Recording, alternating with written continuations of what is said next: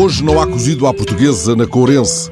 O Sr. Manuel fechou ontem a porta e foi passar a Páscoa à aldeia Minhota. Levou com ele os netos, ainda meninos, porque quer que conheçam as árvores do terreno em volta da casa. São árvores que ele plantou com o cuidado de um jardineiro.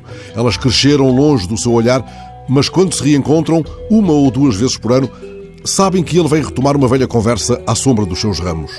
Tal como Pascoais ou Fausto Guedes Teixeira, ele escuta a voz das árvores. Por isso, e uso as precisas palavras de uma sua confidência recente, sempre que regressa à aldeia, vai falar às árvores. Então, minhas amigas, inquire, e vai junto de cada uma, sob a sombra de cada uma, aliás, mandou construir um banco de pedra, a todas visita demoradamente. Vai também o Sr. Manuel, em cada regresso, ao cemitério da aldeia. Escolhe o momento em que o cemitério esteja vazio e desloca-se por entre as campas, parando junto a cada uma, a conversar com os mortos da aldeia, revisitando os velhos amigos que partiram. De que falarão eles? Talvez de árvores, talvez da ideia de casa e do arrebatamento da grande serenidade.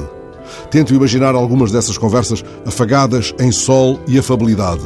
Elas fluem porventura como a seiva no caule da primeira árvore, como o sopro da primeira conversa de Manuel antes de plantar a primeira árvore.